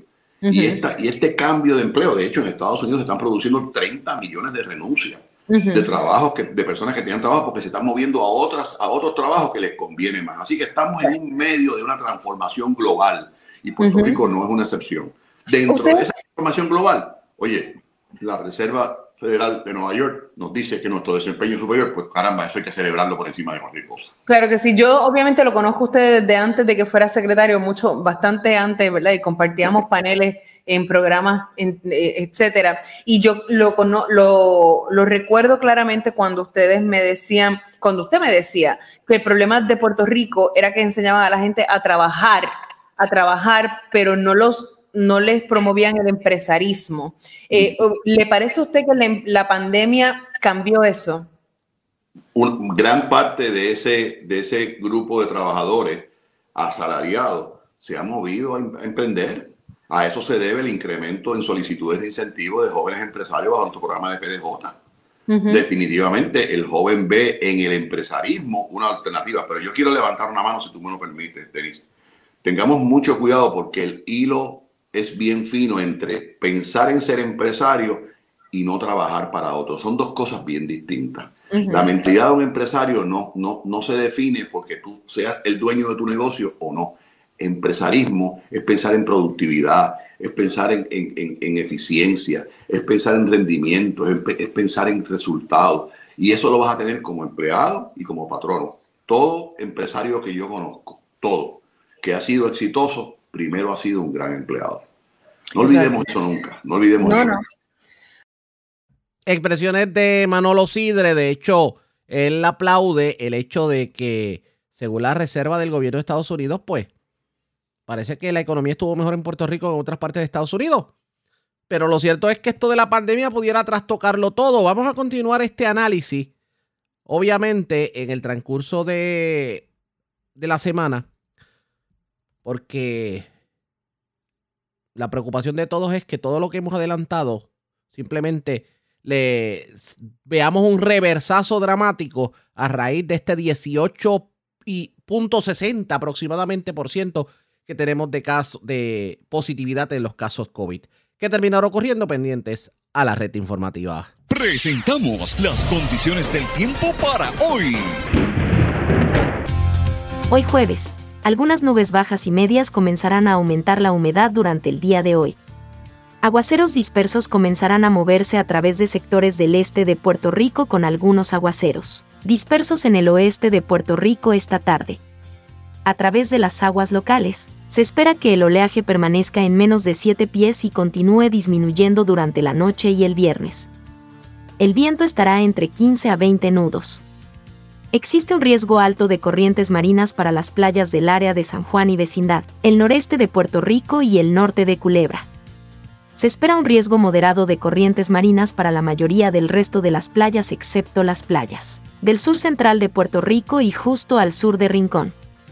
En la red informativa de Puerto Rico, este fue el informe del tiempo. La red le informa. Bueno, señores, regresamos a la red le informa. Somos el noticiero estelar de la red informativa edición de hoy jueves. Gracias por compartir con nosotros. Rafi Pina fue encontrado culpable ayer por un jurado en el caso que se veía en su contra por posesión de armas, esto en el Tribunal Federal. Y en la noche aprovechó para desahogarse ante la gente a través de su cuenta de Instagram. Asegura el productor de música que el gobierno lo ha estado persiguiendo desde hace años porque entienden que es un narcotraficante y que lava dinero en estaciones de gasolina. Eso fue lo que dijo. Vamos a escuchar parte de lo que fue su desahogo en las redes sociales. Yo quiero que sepan que, desde que yo comencé, toda mi vida yo he tenido tropiezos, toda mi vida he tenido pruebas, toda mi vida he tenido este, muchas situaciones que, que las he superado. Buenas tardes. Las he superado con valentía, las he superado con, con pasión, las he superado con, con, con fuerza, ¿sabes?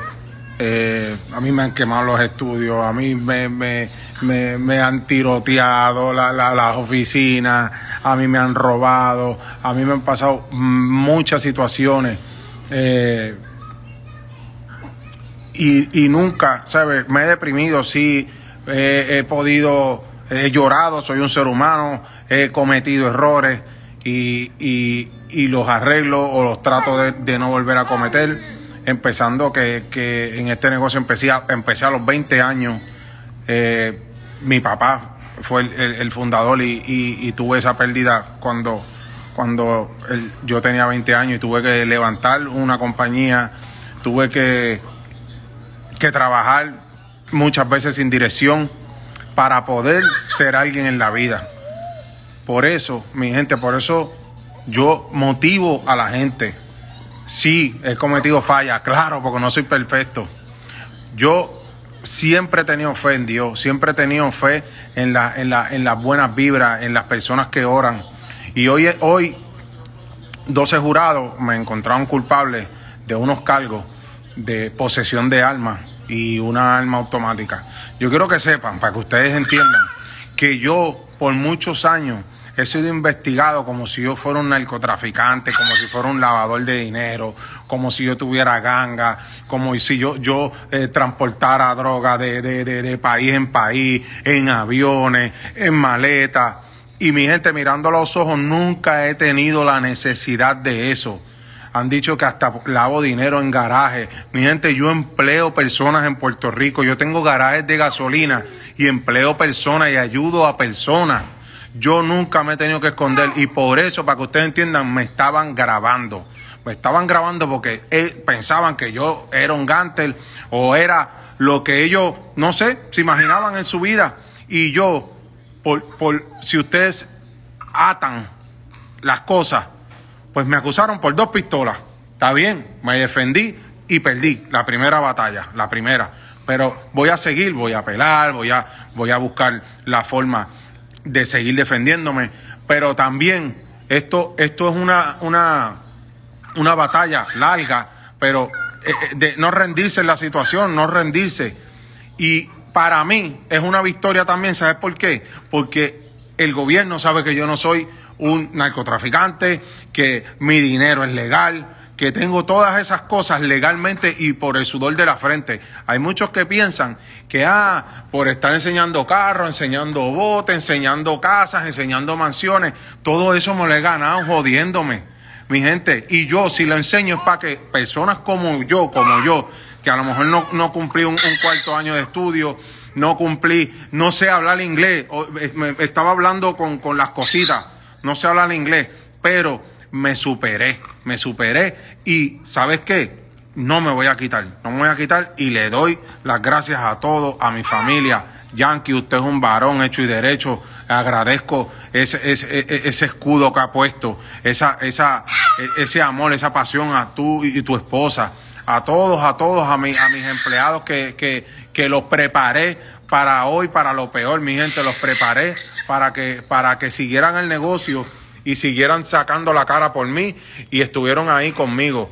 Mi gente, yo soy un guerrero y, y, y, no, hay que ir a, la iglesia todos los días para creer en Dios ni para ser un guerrero de Dios. Dios me ha puesto muchas pruebas y, y muchas veces no entendemos la situación, pero más adelante tiene un propósito. Y seguiré ayudando a las personas, no es porque yo tuviera un caso, porque los ayudo de siempre. Seguiré aconsejándolos y seguiré buscando la, la, manera de yo aportar, porque yo no soy un delincuente ni le hago daño a nadie.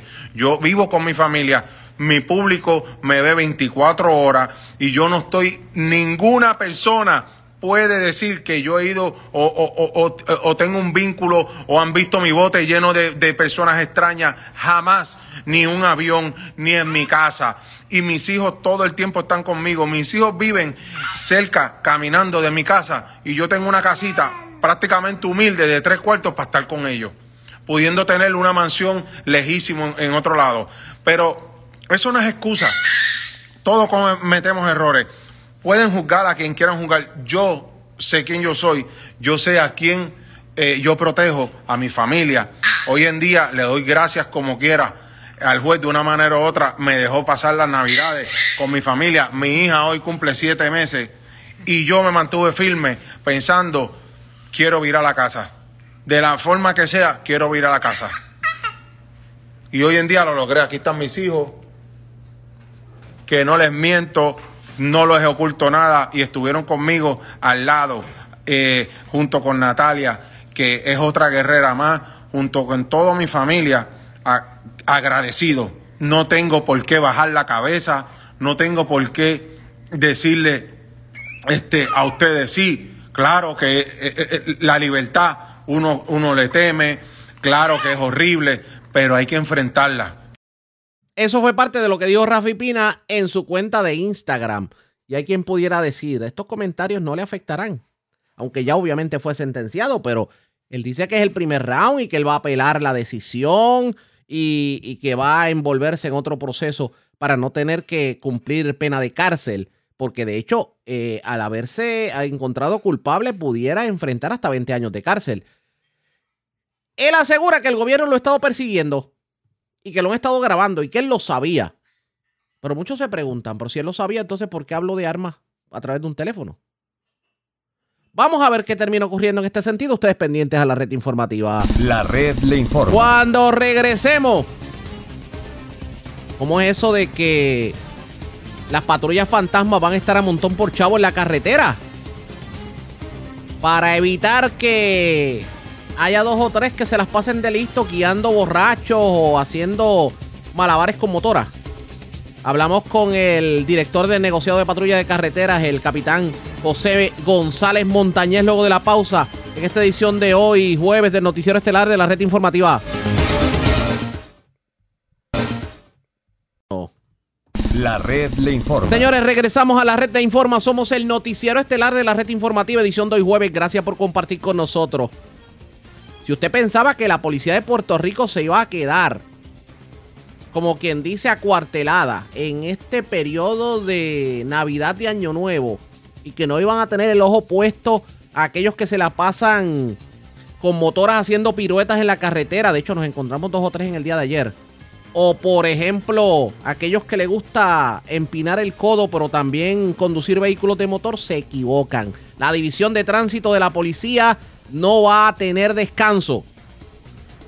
Y de hecho hasta las patrullas fantasmas van a estar por ahí rondando para intervenir con los borrachos. Yo tengo en línea telefónica al capitán José González Montañez, el director de negociado de patrulla de carreteras de la policía. Vamos a orientar a la ciudadanía. Saludos, buenas tardes, bienvenido a la red informativa. Saludos a a usted y a su escucha y felicidades. Y felicidades a usted y a los suyos también. Bueno, me parece que la división de tránsito de la policía y el negociado de patrulla de carretera es una de las divisiones de la, en la policía que más trabaja en los feriados. Imagen eh, a fin de año. Ustedes, ustedes hay veces que muchos de ustedes tienen que despedir el año literalmente en la calle. ¿Cuál es el plan de trabajo? Cuénteme. Sí, acá nosotros, aunque estamos activos todo el año, eh, eh, pidiendo boletos y salvando vidas, es, el trabajo de nosotros. En este periodo navideño nosotros nos activamos más porque es lo que nos sube la incidencia en la carretera. Nosotros actualmente estamos estamos controlando, sabes que estamos haciendo un trabajo dual, estamos pendientes a los tiroteos en la carretera, pero en adición a eso vamos a reforzar eh, eh, eh ese patrullaje para, como usted bien dice, a aquel que le gusta doblar el codo, que se crea que la policía no está al activo, pues que sepa que si se pasó de unos traguitos lo vamos a gestar, eh, eh, vamos a tener diferentes, las diferentes unidades de tránsito activas, ya prácticamente el personal de nosotros disfrutó todo vacaciones y estamos, estamos para que la gente disfrute de la Navidad y que aquellos que puedan enlutecer o provocar un accidente, recorte la muerte a cualquier ciudadano, nosotros vamos a, a procesarlo y a llevarlo a los tribunales. Y sepa que si guía y está bojacho y a causa de la muerte de una persona, son 15 años sin derecho a probatorio. Esto no es como antes que se degrada culpable por un artículo menor y se va, si está bajo los efectos de no cualifica para probatoria y si causa la muerte de una persona, tiene 15 años de cárcel.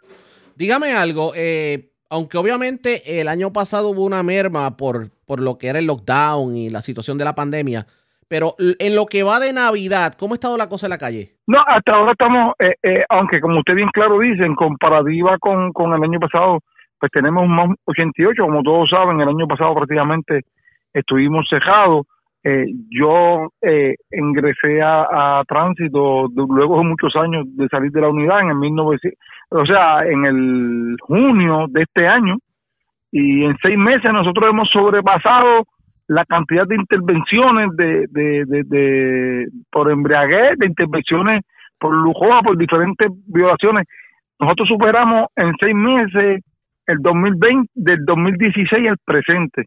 Eh, este año empezamos desde enero, ¿verdad? Si el superintendente, pues yo cuento con su confianza, empezamos desde enero y empezamos, empezamos eh, pensamos darle al pueblo de Puerto Rico un servicio de primera en las carreteras. Digamos que ha habido más, más movimiento por parte de la División de Tránsito y han logrado detener a más personas que lo que hubieran hecho en un tiempo regular. Correcto, este, sobrepasamos la, las intervenciones, esto basado a que eh, no es excusa, aunque nos estamos comparando con el año pasado que, que prácticamente tuvo todo el mundo encejado, pero como estábamos en más, eso hizo que los compañeros de tránsito pues apretaran un poco el, el, las intervenciones, eh, se dio con prácticamente con las motoras y con los Fortras, nosotros, aunque usted vio dos o tres, nosotros estamos bien fuertes, esa es mi prioridad en el negociado, lo que es la intervención con los Fortras y con las motoras que no dejan transitado,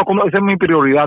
Eh, eh, nosotros apretamos duro, prácticamente hemos erradicado, no en su totalidad, ¿verdad? Pero hemos prácticamente erradicado el desorden y, y, la bachata que tenían en las carreteras y que, se sepa que y el motor no es un delito, lo que es el delito es hacerlo de la manera negligente y nosotros apoyamos a los motociclistas que lo hacen de manera responsable y castigamos a aquel que quiere estar en la calle sin respeto alguno. ¿Cuál es la zona de Puerto Rico que más digamos, más intervenciones han tenido ustedes como división de tránsito y de patrulla de carretera en cuanto a lo que tiene que ver con embriaguez y lo que tiene que ver con delitos relacionados a tránsito? Actualmente el área, el, entre el negociado de tránsito, la división de Ponce, Tránsito Ponce, es donde más eh, es el número uno en lo que son intervenciones por embriaguez y convicciones este, pero por mucho, es el número uno por mucho. En cuanto a boletos e intervenciones, es la División de Tránsito Carolina, pero se hicieron unos cambios a nivel de, de las diferentes áreas. Eh, el teniente José Pérez Rivera, que se mandó al área de San Juan con la intención de, superar las intervenciones, viene haciendo un trabajo eh, eh, muy bueno. Eh, para el año que viene yo espero que San Juan esté entre los primeros, porque así va a ser con el favor de Dios, tiene, tiene todos los recursos y tiene todas las probabilidades de San Juan convertirse en, en el número uno el año que viene. ¿Cuán efectivas han sido las patrullas fantasmas? Bueno, son tan efectivas que prácticamente nosotros llegamos al que viola la ley y ellos prácticamente se dan, de, se dan cuenta cuando nosotros estamos encima de ellos, prácticamente eh, haciendo las intervenciones. Eh, es, buena porque eh, sirve para prevenir. En el momento que acusamos el biombo y cuando apagamos el biombo, pues pasa como un vehículo regular y eso crea una percepción al conductor de que como no sabe dónde está la patrulla, en cualquier momento si viola la ley, sabe que nosotros lo vamos a intervenir. ¿Habrá personal suficiente para este fin de semana de Navidad y el fin de semana que viene de despedida de año, tomando en consideración los aires estos que soplan de, pues obviamente, posible paro y la situación con la ley 80 y ley 81? Bueno, eh, por lo menos a mí me toca ejercer el liderato lo que es dentro del negociado de tránsito y yo tengo el compromiso de los comandantes de, de las divisiones y hay personal, en hay personal comprometido, ¿entiendes? En el negociado y en las diferentes unidades. Yo no voy a decir que, eh, por lo general, siempre en, en el periodo navideño los policías lo utilizan para usar unos días de, de enfermedad, porque es que en el pasado se le pagaba a los policías, para este mes se le, pagaba un incentivo y ellos siempre están con la esperanza de esperar a diciembre y al ver que no hay el pago que, que ya el gobierno, pues entonces, eh, si no se si no usa uno que otro día de enfermedad, pues los pierden. Pero en general vamos a estar operando. Vamos a ver qué termina ocurriendo en este sentido. ¿Algún mensaje que le quiera dar a los amigos con motivo a la Navidad? Bueno, que darse par de palitos es bueno y hasta embriagarse, siempre y cuando no esté conduciendo, porque si conduce vas a ser arrestado y si causas la muerte a una persona vas a tener 15 años de gratis en la cárcel sin derecho a una probatoria. Cómo no, vamos a ver qué terminó ocurriendo eh, en este sentido. Capitán, gracias por haber compartido con nosotros. Eh, feliz Navidad. Como siempre, el, capitán José González Montañez, quien es el jefe de la División de Tránsito de la Policía, así las cosas. Ojo a las patrullas, no sea que de momento vaya guiando y sorpresita y los tickets duelen, como dicen por ahí. Pero no es la única agencia de gobierno que se prepara para este fin de semana. Resulta que el cuerpo de emergencias médicas también va a estar bien pendiente a lo que pueden ser accidentes que ocurran en este eh, fin de semana de Navidad. Así lo dijo a la red informativa de Puerto Rico el comisionado interino del negociado del cuerpo de emergencias médicas, Javier Rodríguez Castillo. Nosotros eh, continuamos con el plan que tenemos desde el principio. Vamos a estar eh, presentes en, las bases. Y el mensaje que yo le puedo llevar es que por favor, eh, si beben, pasen la llave. Eh, por favor, eh, evitar estas aglomeraciones. es bien importante la vacunación. el que no, ¿verdad? no está vacunado, por favor, vacúnese. Esto nos evita el contagio. ¿verdad? Y este es mi, mi, mi, sugerencia, ¿verdad? En este, en este, en esta época navideña, que donde hay tanta fiesta y donde tantos familiares se reúnen tenemos que en estos momentos pues, tener mucha precaución. En cuanto al personal del cuerpo de emergencia, todos van a estar trabajando, van a estar... Todos los planes van a continuar, van a estar trabajando 24/7, los tres turnos, eh, el plan continúa. El plan continúa. Eso fue lo que dijo el jefe interino del Cuerpo de Emergencia Médica. Hay otras agencias de seguridad que también toman sus medidas. En la edición de mañana del noticiero de la red vamos a estar dando información sobre el particular. En otras notas, escuche esto una Corte Federal de Apelaciones ratificó una prohibición a llevar a cabo peleas de gallo en los territorios de Estados Unidos, incluyendo Puerto Rico. De hecho, un panel de jueces de la Corte de Apelaciones del Noveno Circuito falló en contra de Seth Frey Linsenham, un empresario de Guam que en una demanda incoada en 2019 alegaba que la prohibición era inconstitucional. De hecho, Linsenham señalaba que la cría de aves de caza, competición y lo que tiene que ver con eh, las peleas de gallos forman parte de la cultura, costumbres y tradiciones, en este caso de Guam. Guam, pues obviamente como Puerto Rico es un territorio de Estados Unidos. Y en el 2018 recordarán que Trump promulgó la ley que prohibió las peleas de gallos en los territorios de Estados Unidos, que entró en vigor en 2019. Y que aquí se han mantenido las peleas de gallos con un subterfugio en la ley, pero que aparentemente, pues, ese subterfugio, pues, ha sido de alguna manera eh, derrotado con la propia ley federal. Pues Linsenham en ese entonces apeló después de que un juez federal en la isla le rechazara su petición de que se le permitieran las peleas y en el fallo el tribunal dijo que no se logró demostrar que las peleas de gallo sean un derecho esencial. ¿Qué significa esto? Que la prohibición de las peleas de gallo continúa para los territorios, incluyendo no solamente a Guam, sino también a Puerto Rico. Esto lo vamos a estar analizando en los próximos días. Ustedes pendientes a la red informativa. La red le informa. vamos a la pausa. Regresamos a la parte final del noticiero estelar de la red informativa. La red le informa. Bueno, señores, regresamos esta vez a la parte final del noticiero estelar de la red informativa de Puerto Rico. ¿Cómo está Estados Unidos? ¿Cómo está el mundo a esta hora de la tarde? Vamos con DN, nos tienen un resumen completo sobre lo más importante acontecido en el ámbito nacional e internacional.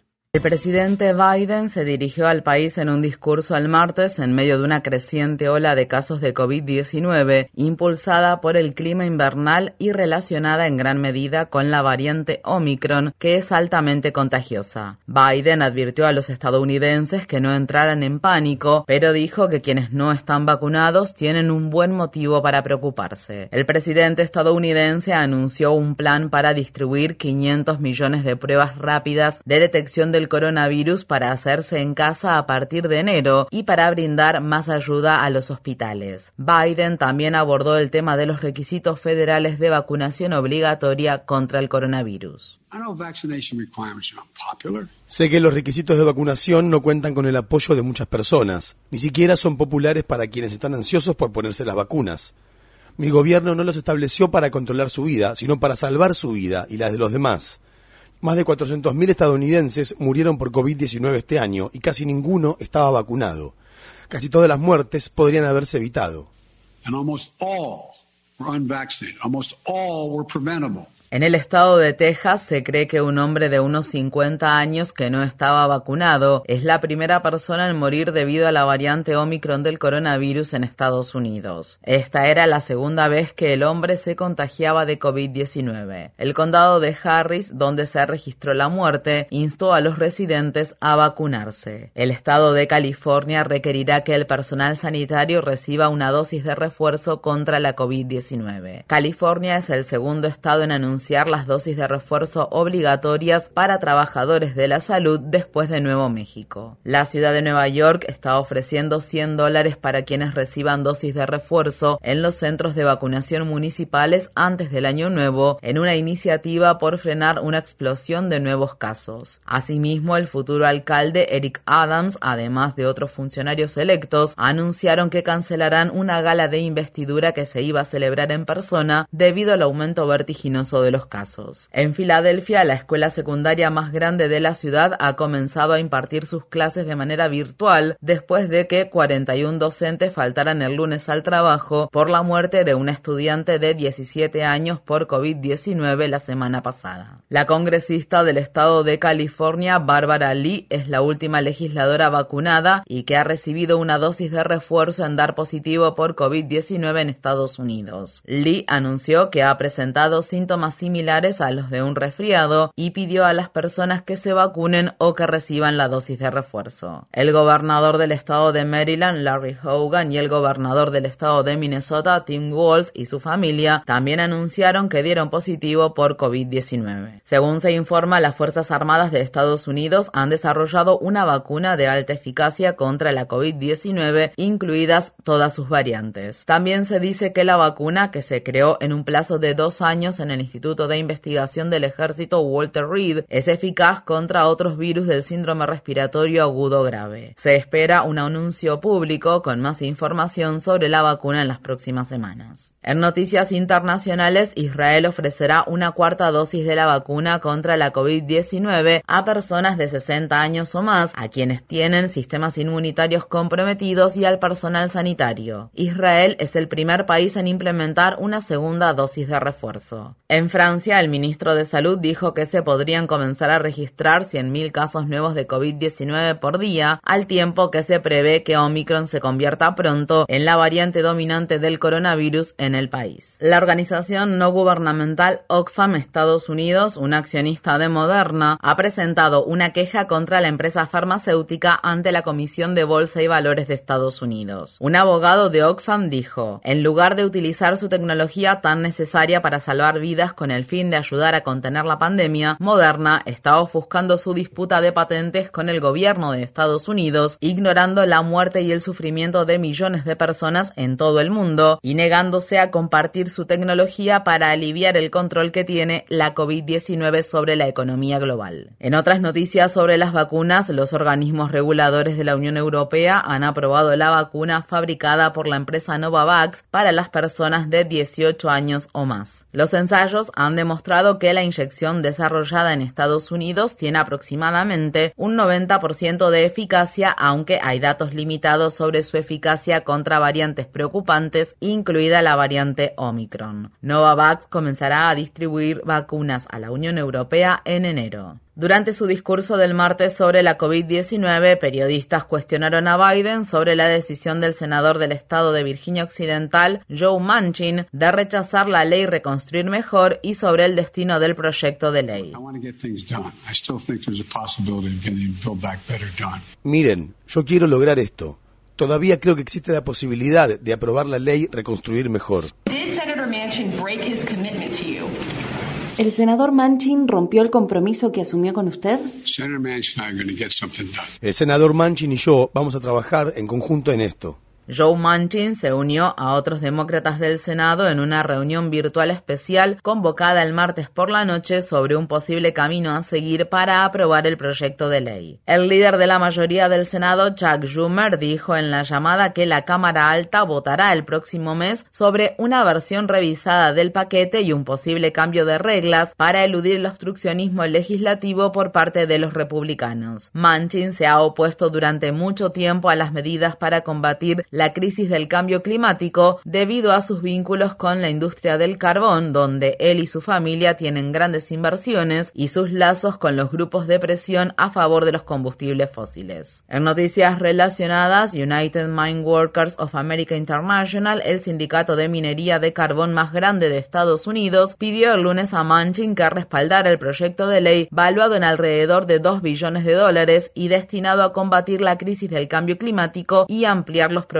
sociales. En una gran victoria para los derechos laborales, trabajadores de las plantas de cereales de la empresa agroalimentaria Kellogg's terminaron su huelga de casi tres meses luego de aprobar un nuevo contrato que proporciona aumentos salariales generalizados y mayores beneficios para todos los trabajadores. Una de las cuestiones más controvertidas había sido un sistema permanente de dos niveles en el que a los trabajadores contratados después de 2015 se les pagaba menos que a los trabajadores con mayor antigüedad. El nuevo acuerdo de cinco años con Kellogg's no incluye el sistema de dos niveles, brinda a los trabajadores una vía clara hacia el empleo de tiempo completo y proporciona un aumento significativo en las pensiones. Unos 1.400 trabajadores de Kellogg's habían estado en huelga en los estados de Michigan, Nebraska, Pensilvania y Tennessee desde octubre. Naciones Unidas informa que más de 160 refugiados se ahogaron en dos naufragios separados en las proximidades de las costas de Libia durante el fin de semana semana pasado. Unos 1.500 refugiados se han ahogado en lo que va del año, según la ONU, en el peligroso intento de cruzar el mar Mediterráneo para encontrar seguridad en Europa. El Programa Mundial de Alimentos advierte que es probable que la grave situación humanitaria en Yemen empeore, ya que la agencia se ha visto obligada a recortar la ayuda proporcionada al país debido a la falta de fondos. Según la ONU, el conflicto que comenzó hace ocho meses entre los rebeldes hutíes y la fuerzas lideradas por Arabia Saudí y respaldadas por Estados Unidos, ha provocado la muerte de unas 377 mil personas, ha generado el desplazamiento interno de otras 4 millones y ha dejado a 16 millones de yemeníes en riesgo de hambruna. El periódico The Washington Post informa que una agencia emiratí había hecho instalar el software espía Pegasus en el teléfono celular de la prometida de Jamal Khashoggi meses antes de que lo mataran en el consulado saudí ubicado en la ciudad de Estambul en 2018. Hanan El Atl fue detenida en el aeropuerto de Dubái en abril de 2018, donde le confiscaron sus teléfonos móviles y su computadora portátil. El software espía Pegasus, fabricado por la empresa israelí Grupo NSO, se ha utilizado para vulnerar los teléfonos de periodistas, disidentes y activistas de todo el mundo. Un investigador del laboratorio interdisciplinario Citizen Lab, con sede en la Universidad de Toronto, que ayudó a desvelar operativos encubiertos de grupos grupo NSO descubrió el software de espionaje después de examinar los dos teléfonos Android de Hanan Eladr. Eladr y Khashoggi se casaron en secreto en junio de 2018, solo cuatro meses antes del asesinato del periodista, según The Washington Post. Khashoggi también estaba comprometido con Atich Cengiz en el momento de su asesinato. La red le informa. Bueno, señores, enganchamos los guantes. Regresamos mañana jueves. Mañana Nochebuena va a haber noticiero. Estaremos en vivo de 3 a 5 de la tarde, como siempre, en el noticiero estelar de la red informativa de Puerto Rico. En la noche vamos a tener bailable en las emisoras que forman parte de la red. Así que usted mantenga la sintonía con Cumbre, con Éxitos 1530, con Radio Grito, con X61 y con Red 93, que son las emisoras que forman parte de la red. Regresamos mañana. Hasta entonces, que la pasen bien.